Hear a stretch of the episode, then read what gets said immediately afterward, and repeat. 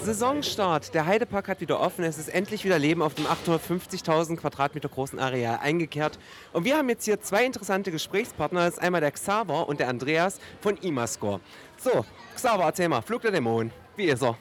Ah, Ein wirklich verdammt guter Ride. Auf jeden Fall. Das Gesamterlebnis äh, gefällt uns wirklich sehr gut. Wir selber sind auch heute zum ersten Mal gefahren. Stört dich das? Nein. äh, der First Drop ist auf jeden Fall das Highlight der Bahn, ganz klar. Aber auch die Fahrt danach ist sehr weich, sehr angenehm. Ich würde schon fast sagen familienfreundlich im positiven Sinne. Andreas, wie findest du ihn? Ähm, ich spreche schon, hörst du ja. Die glorreiche Idee von Philipp Langner, den Podcast in Monorail zu machen. Ähm, naja. ja, Flug der Dämonen. Äh, Wasserfall, schön. Äh, Ja, und gleich noch die Höhle der Monorail und des Grottenblitzes, wenn es da donnert, das ist, ja, da hat's geknallt. so, aber jetzt äh, abgesehen von Wasserfall und Knallen und so weiter, sage ich jetzt einfach mal meine Meinung zu Flug der Dämonen. Es ist bombastisch. Ich bin total begeistert. Nein, ähm, es ist eine sehr schöne Bahn, auch wenn der Grottenblitz gerade vorbeifährt. So. Da gibt's auch gar nichts zu sagen. So, jetzt ist es ruhiger. Nein, also ich finde es sehr gut. Ähm, wir saßen jetzt in der zweiten Reihe und fanden es sehr smooth dort. Ich habe gehört, es soll ja hinten nicht ganz so ruhig laufen. Das können wir jetzt noch nicht testen. Versuchen wir heute noch mal, je nach Andrang. Aber ansonsten eine sehr schöne Bahn, doch. Super. Hat dir genauso viel Spaß gemacht, den Soundtrack zu komponieren, wie mit der Bahn zu fahren? Ja, absolut. Äh, nein, also es ist im Prinzip so, dass äh, der Sound über Flug der Dämonen lustigerweise wirklich sehr, sehr easy für uns war. Also wir hatten mit der ersten Demo ähm, direkt Merlin überzeugt und den Heidepark. Also das ist die Musik von Flug der Dämonen, nicht das, was jetzt läuft. Und ähm, im Endeffekt äh, war das für uns, hat es tatsächlich die Produktion sehr viel Spaß gemacht. Okay, dann haben wir jetzt hier noch von unserem Heidepark World Team den Kai, den Toni und den Lennart mit in der Monorail sitzen. Und ich würde sagen, wir können jetzt mal eine kleine Gesprächsrunde mit Imascore führen. Das heißt, wer denn Fragen hat, der hebt mal die Hand, damit ich das Mikrofon weiterreichen kann. So, Lenny, du bist auch immer so wissbegierig. Ich gebe dir mal das Mikrofon. wir können auch über, über Genau, über den Heidepark. Also mich interessiert einfach, wie ihr auf diese Ideen kommt, ob ihr euch da Inspiration irgendwo holt und wie man da einfach drauf, drauf kommt, dass man nichts irgendwie doppelt macht, was man schon mal gemacht hat aus Versehen oder so, sondern immer was Neues zu schaffen, wie man das schafft. Ähm, das ist eine sehr gute Frage. Vor allem das, was du gerade gesagt hast, dieses nicht doppelt machen. Das wird eigentlich von. Achso, natürlich. Ich muss das Mikrofon halten. ist ja Philipp zu faul für. Ähm, nein, ich bin, ich bin, äh, also das ist wirklich so, das ist nicht doppelt zu machen, ist, je mehr Projekte kommen, je mehr Attraktionen, äh, die wir vertonen, äh, in den Parks eröffnen, umso vorsichtiger müssen wir sein, dass sie nicht ähnlich klingen. Vor allem, weil es auch unterschiedliche Parks sind, für die wir arbeiten. Ähm, wir wurden anfangs immer reduziert auf, ach, die können nur Orchester. Ähm, wir haben jetzt mit dem Smiler und auch mit Helix in Lieseberg so ein bisschen beweisen können, dass es auch in eine andere Richtung geht. Und ja, die Ideen kommen entweder von den ähm, Kreativen, von den Creative Directors, direkt von den Projekten, die sagen, auch ich könnte mir vorstellen, das so zu machen wie im, äh, keine Ahnung, äh, entweder nennen sie echte Soundtracks aus Filmen oder die schicken YouTube-Links oder sie sagen, macht einfach selber. Und das ist immer komplett verschieden und ähm, manchmal sitzt man einfach nur zwei Stunden vorm Klavier, klimpert vor sich hin und versucht da eine Melodie rauszu, äh, rauszukomponieren. Wenn man es nicht schafft, dann muss man es am nächsten Tag versuchen. Ihr macht ja nun nicht nur unbedingt für Freizeitparks Projekte, sondern auch für Filme oder Spiele. Was unterscheidet so die Kunden voneinander, die Anforderungen? Die Arbeit mit Freizeitparks ist in der Hinsicht besonders, dass dort sehr viele Kreative verantwortlich sind. Das heißt schon Menschen, die wirklich eine ganz klare Vorstellung haben von dem, was sie am Ende erwarten, auch musikalisch. Äh, in dem Sinne ist der ganze Schaffensprozess auch viel weniger, sag ich mal, bürokratisch, wie es vielleicht mit anderen Unternehmen oder mit anderen Branchen ist. Spielebranche ist da doch relativ vergleichbar. Auch dort sind sehr viele Kreative zu Hause. Allerdings äh, ist dort die ganze Technik noch einmal viel komplizierter und das Ganze ist wirklich ein bisschen, die Herangehensweise ist schon ein bisschen, wie soll man sagen, man muss es konzeption konzeptionierter machen. Bei Freizeitparks hat man diese sehr langen Schleifen, man muss eher ein Teil der Thematisierung sein, statt wirklich gezielt für einen Fußschritt zum Beispiel einen Sound zu finden und daran zu tüfteln. Hier müssen wir eine Klangwelt erschaffen und äh, haben damit einen ganz, ganz anderen Einfluss auf das Environment des Parks. Ich hätte mal eine allgemeine Frage. Imascore ist ja jetzt in Europa in den Freizeitparks sehr etabliert. Ihr wart ja jetzt auch schon auf einigen Messen. Ihr wolltet ja auch mal nach Amerika. Habt ihr das geschafft? Kann man in den nächsten Jahren eventuell auch mal über den Teich etwas von euch hören? Ähm, aktuell haben wir noch keine Projekte aus Übersee, ähm, was aus unserer Sicht auch daran liegt, dass es dort noch nicht so verbreitet ist, mit Musik zu arbeiten. Wir haben da die großen Parks wie Universal, wir haben Disney, die natürlich schon Musik im großen Stile einsetzen, aber die vielen anderen Parks, die dort sind, sind halt eher actionorientiert. Da stehen die Achterbahnen im Mittelpunkt. Da ist es egal, ob das Ganze auf dem Parkplatz steht oder äh, schön thematisiert ist, zumindest den Besuchern bisher. Ähm, wir sehen dort aber durchaus noch sehr viel Potenzial, haben auch vor, wahrscheinlich nächstes Jahr auf der IAPA uns einmal blicken zu lassen. Ähm, das nächste, genau. Und ähm, dann halt zu schauen, ob ähm, dort vielleicht noch ein Markt ist, den man erobern könnte. Bin mal ich dran. Ja. ihr seid ja Heidepark World. Ich habe vorher mal gefragt, äh, wie findet der Flug der Dämonen? höre ich, ach na ja. Also, das, ne? also jetzt haben wir hier statt der Wildwasserbahn 2 einen B&M Wing Coaster. Und ist euch das denn immer noch nicht recht? Doch, auf alle Fälle. Wobei man muss sagen, der, die Wildwasserbahn war extrem schön. Eine der schönsten Anlagen, die wir hatten in Du hast da jetzt einen B&M Wing Coaster stehen. Jetzt sag das nochmal. Ja, es, es gilt nicht immer nur Achterbahn. Es muss auch mal was anderes sein. Aber hier gibt es doch schon eine Wildwasserbahn. Was war an der Zweier jetzt so schön? Was war an der Zweier so schön? Die Abfahrt. Mega hoch. Und die Rückfahrt, wo man noch mal von Abfahrt noch mal ein zweites Mal nass geworden ist, das war einmalig in Deutschland. Das hatten wir nirgendwo anders. Okay, dann reißen wir den Wing Coaster wieder ab, würde ich sagen. Und vor allem diesen Soundtrack wegmachen. Ja, ja, das, ist, das, ist, das kann man ja nicht, das kann man ja nicht ertragen. Ich finde aber, dass das so auch extrem gut aussieht. Also das ist mit dem ganzen Bereich jetzt stimmig und dadurch ist der Themenbereich Transsilvanien auch nochmal aufgewertet, weil man jetzt dieses, diese Thematisierung im Dämonenstil hat und wenn man dann da hinten hinguckt, ist das schon ein schöneres Gesamtbild als nur Bäume, die man dann inzwischen bei der Wildwasserbahn hatte. Wenn man da jetzt mal was Schönes sieht, meine Meinung. Und die Fahrt selber gefällt mir auch, die macht Spaß. Ihr habt ja jetzt auch einen neuen Soundtrack für Colossus gemacht. Der alte war ja scheinbar nicht mehr gut genug. Das hast Ähm, jetzt gesagt.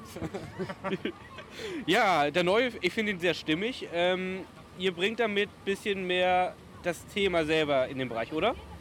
Genau, also es ist, ähm, es soll natürlich so ein bisschen zu den Land der Vergessenen passen. Es ist natürlich, es soll auch mehr zu der Achterbahn passen. Also grundlegend war denen das davor einfach ein bisschen zu böse, auch weil einfach ähm, da Leute sind, die nicht damit fahren und es soll ja jetzt auch nicht, es soll ja auch ein bisschen mehr auf Abenteuer einstimmen und nicht nur, oh, das ist jetzt die große Holzachterbahn, die macht euch Angst, ihr werdet alle sterben, sondern ähm, ja, du kannst hier eine super coole Fahrt erleben und auch die Leute, die nicht mitfahren, trotzdem so ein bisschen auf das Thema eingestimmt werden. Ähm, es hat uns sehr gefreut, liegt aber auch einfach daran, dass Colossus einen exklusiven Soundtrack haben sollte. Also es ist ja so, dass mal bei der Merlin-Gruppe einfach hier und da Soundtracks recycelt werden, sage ich mal. Und ähm, es ist natürlich ganz schön, dass der Heidepark jetzt hier eigene Soundtracks auch nach und nach, sage ich mal, äh, aufrüstet oder nachrüstet, besser gesagt. Da wir jetzt gerade schon wieder in der Monorail-Station angekommen sind, na Momentchen, das heißt für unsere lieben Hörer natürlich nicht, dass das jetzt vorbei ist. Wir wollen ja mit euch jetzt noch ein bisschen durch den Park wandeln. Ich habe gehört, wir gehen jetzt zur Desert Race. Habe ich auch gehört, ja. Ja, das ist die beste Entscheidung, die ich je gehört habe. Aber auf dem Weg dahin können wir uns dann natürlich auch unterhalten. Ähm, jetzt mal so, ihr seid ja nicht nur im Heidepark oder Europapark unterwegs. Welche Freizeitparks habt ihr denn alle schon abgegrast? Oh, das ist also, ähm, wo wir früher immer sehr gern waren, würde ich jetzt mal fast sagen, das war im ehemaligen Six Flags Holland, bei Libby World. Ähm, ich glaube, da ist Goliath auch so eine Bahn, die einfach, einfach bei uns allen so ein bisschen Eindruck hinterlassen hat. Ich persönlich war sehr gerne im Efteling. Andreas Wehr ist gerne. Ähm, lustige Anekdote dazu. Ich habe seit mittlerweile anderthalb oder zwei Jahren äh, zum Geburtstag einen Gutschein bekommen für einen Efteling-Besuch.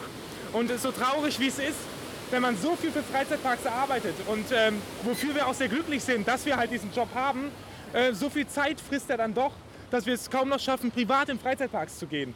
Ähm, irgendwie, irgendwann kriegen wir das auch hin. Wir selber sind zum Beispiel leider noch nie Smiler gefahren. Was, äh, ja, da, da, da schau- nee, wir haben es noch nicht geschafft. Das, es, das Problem ist, dass damals äh, die Phase direkt überging in die nächste Freizeitparkphase. Aber jetzt scheint es, als gäbe es so ein kleines Zeitfenster, in dem wir auch mal nach England können. Gibt es, ihr seid ja auch schon mehr Achterbahn gefahren. Gibt es eigentlich eine, die ihr mal selber wirklich gern vertonen würdet? Äh, Vertonen. Ich glaube, das ist eher was für dich, Andreas, als Ja, Frage. uh, gute Frage. Also ähm, schwer zu sagen. Am besten, also eigentlich immer so eine, so eine Achterbahn, die verdammt gut thematisiert ist, die einfach schon eine, richtig gute Story mit sich bringt. Also nicht nur irgendwo steht und dann sind da ein paar Lautsprecher drumherum und dann läuft das, sondern schon so einfach eine. Da läuft Kolossos hier vorne. Aber der läuft schon hier vorne, das ist ja lustig. So, Entschuldigung für die Unterbrechung. Nein, also. Unterbrechung mal dazu gesagt, wir sind bei der Octi. So, genau. Ähm, wir gehen jetzt Richtung Desert Race. Und ja, also gute Frage im Prinzip. Also eigentlich alles, was ganz toll thematisiert ist. Klar, für Disney wäre es ein Traum. Aber so ansonsten sind wir eigentlich recht glücklich mit dem, was wir vertonen. Und ja, du willst noch was sagen? Ja, ich, ich würde dazu noch sagen, ähm, es sind nicht nur Achterbahnen, die wir gerne vertonen. Also ehrlich gesagt äh, gäbe es niemand bei uns im Team, der was dagegen hätte, für ein Kirmes, für eine Geisterbahn mal was zu machen. Einfach weil, das, weil man da so richtig bekloppte Sachen mal ausprobieren könnte. Äh, in dem Sinne hat uns auch sehr viel Spaß gemacht, Krake lebt hier im Heidepark zu machen, weil das als Maze natürlich einfach, einfach was Besonderes ist und eine ganz andere Möglichkeit, mit den Besuchern zu interagieren. Äh, da wir uns ja jetzt gleich bei Desert Race anstellen und ist zwar nicht eure Musik, aber was nicht, das kann ja vielleicht mal noch werden irgendwann. Wie ist denn das so, wenn man dann so unterm Publikum ist und dann so einfach mal die Reaktion der Besucher auf den Soundtrack mit, äh, mitbekommt? Ähm, das, ist, das merkst du am besten, wenn du eigentlich so. Achso, ja, natürlich. Ich muss das Mikrofon wieder nehmen. Weil Philipp muss ja. Jetzt muss er nicht sitzen, jetzt muss er rauchen. Ähm, nein, also. Äh, das kannst du ja schneiden.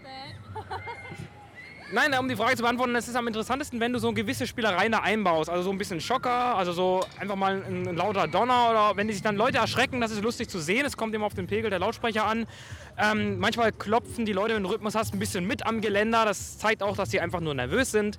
Ähm, es, manchmal gucken sie sich sehr verwirrt an, wenn was ganz Schräges passiert. Also man kann das tatsächlich beobachten. Im Endeffekt nimmt es der Besucher aber im Unterbewusstsein nur wahr.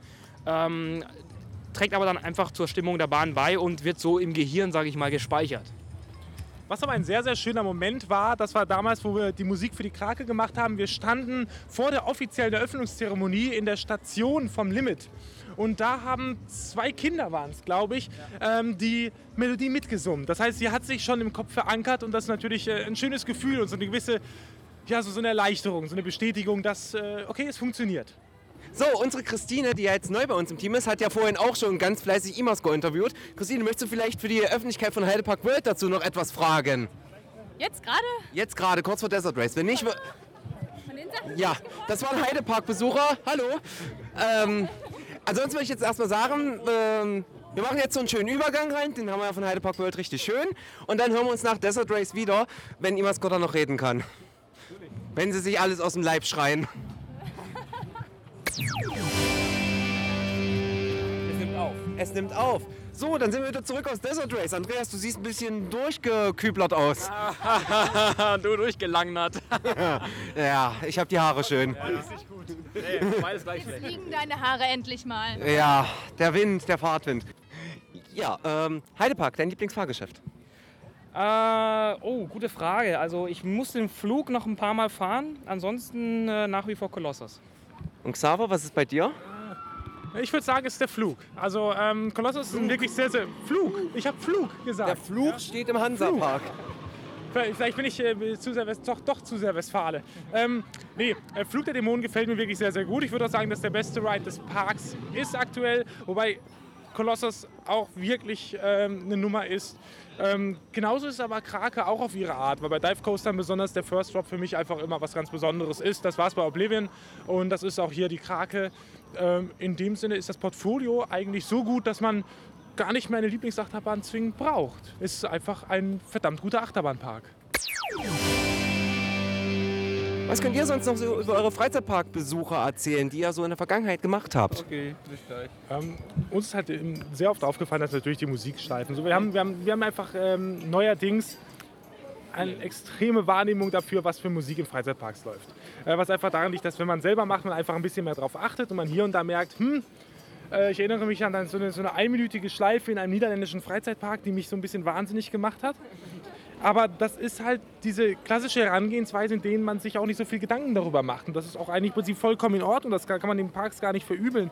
Ähm, dass Musik wirklich wichtiger wird in Freizeitparks, abgesehen jetzt von den großen Parks äh, wie Disney, die das halt schon vorgemacht haben, äh, kam ja irgendwie ein bisschen hier aus dem Heidepark. Äh, einen derart umfangreichen Soundtrack, wie die Krake ihn hat, ist nun mal ähm, etwas Spezielles. Das gab es vorher in diesem Umfang schlicht und ergreifend und nach unserem Wissens nicht. Und, äh, aber es ist eine sehr, sehr positive Entwicklung, weil sie zum einen dazu beiträgt, dass die Parkbesucher nicht genervt äh, durch die Queue eingeschleust werden, sondern wirklich musikalisch begleitet werden und das Ganze unterbewusst eine gewisse Spannung aufbaut und natürlich gleichzeitig eine Atmosphäre schafft. Aber auch, weil es die Möglichkeit bietet, sowas wie Soundtrack-CDs wirklich in vernünftigen Umfang anzubieten, wirklich in dass es wirklich etwas Besonderes ist, ein wirkliches Souvenir und nicht nur einfach zwei, drei Tracks, a zwei, drei Minuten, was es früher ja auch gab, aber das irgendwie einfach nicht, nicht würdig ist eines Freizeitparks.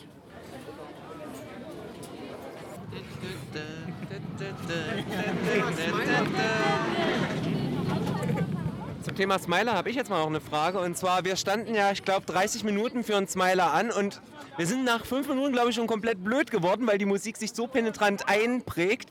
Wie blöd wart ihr nach der Komposition gewesen? Äh, Ich kann da sogar noch einen drauflegen. Ich stand vier Stunden, während die Bahn geschlossen war. Ich hatte damit kein Problem. Ich will nicht wissen, wie es dir danach ging, aber ja, ähm, das tatsächlich, also es, es, das Lustige war, das war gleichzeitig die Produktion mit dem Toverland. Wir hatten dann in beiden Studios, also im einen Studio lief Smiler, im anderen Studio war die schöne magische Toverland-Welt. Das war ein ganz toller äh, Kontrast. Und äh, ansonsten kann ich sagen, ja, wir wurden dann schon irgendwann mal ein bisschen wahnsinnig. Ähm, das ist, glaube ich, normal bei dem Soundtrack. War aber so, ist so gewollt, ganz klar von Merlin. Es war davor, ähm, wir haben immer versucht, ein bisschen künstlerischer ranzugehen, noch mehr Atmosphäre rein, aber die haben gesagt, nee, das muss die ganze Zeit durchpowern und ähm, letztendlich funktioniert es halt so. Fließband des Glücks. Genau, wie ein Fließband, wie eine Fließbandarbeit, also wie so eine Fabrik, wo die Leute dann so reingeschoben werden. Ja, aber ihr habt ja auch diese klassische Musik, die für Alton Towers typisch ist, auch so ein bisschen verhahaha hat. Äh, du meinst, ach ja, natürlich, klar, das musste rein. Das ist die, das ist, das ist die, das Erkennungs, die Erkennungsmelodie von Alton Towers und das musste auch äh, einmal in die Haha-Melodie äh, so eingebaut werden. War ein Wunsch von Merlin, kommt, glaube ich, einmal in der Schleife drin vor. Zum Thema Onboard-Soundtrack und Shows. Ist es denn nicht einfacher, einen Onboard-Soundtrack zu machen, als einen Soundtrack für eine Show, die man noch gar nicht kennt? Ja und nein. Ähm, bei den Onboard-Soundtracks, die wir bisher gemacht haben, das war also Dwerbelwind und Blue Fire, war es so, dass Blue Fire stand schon und äh, Dwerbelwind hatte ein Pendant in Frankreich. Frankreich ist richtig. Ja, äh, Le Twist heißt die Le Twist. Bahn. Le Twist. Ähm, bei Shows ist es so und so. Äh, Shadows of Darkness hatten wir die Proben, zu denen, also im Moviepark Shadows of Darkness, hatten wir die Proben, zu denen wir die Musik schreiben konnten. Während wir für die Crazy Cops, die Action Stunt Show, ähm, gar nichts hatten. Da haben wir, müssten wir trackbasiert arbeiten und das wurde dann vor Ort darauf abgestimmt. Also es ist im Prinzip sehr vergleichbar. Mit, wenn man Proben hat, wenn man Onboard-Videos schon hat, ist es im Prinzip einfach ein Eingehen auf das, was da passiert, wie Filmmusik schreiben. Ähm, allerdings, wenn man nichts hat und ins Blind, Blinde arbeitet, ins, ins Nichts, das ist dann äh, schon eine Herausforderung. Oder würdest du dazu noch ein paar Worte Nee, das stimmt schon. Also es ist äh, tatsächlich sehr schwierig, wenn du ähm, eine Musik schreiben musst für jetzt auch einen Wartebereich. Also wenn man sagt, man, man komponiert aufs Bild, wie beim Film, ist es deutlich einfacher, als wenn du die Musik die Geschichte erzählt und du 30 Minuten lang Musik machen musst und die Musik muss immer wieder was anderes machen. Ist manchmal sogar wirklich äh, deutlich schwieriger, als wenn du es auf Bild komponieren kannst, wie im Onboard-Soundtrack.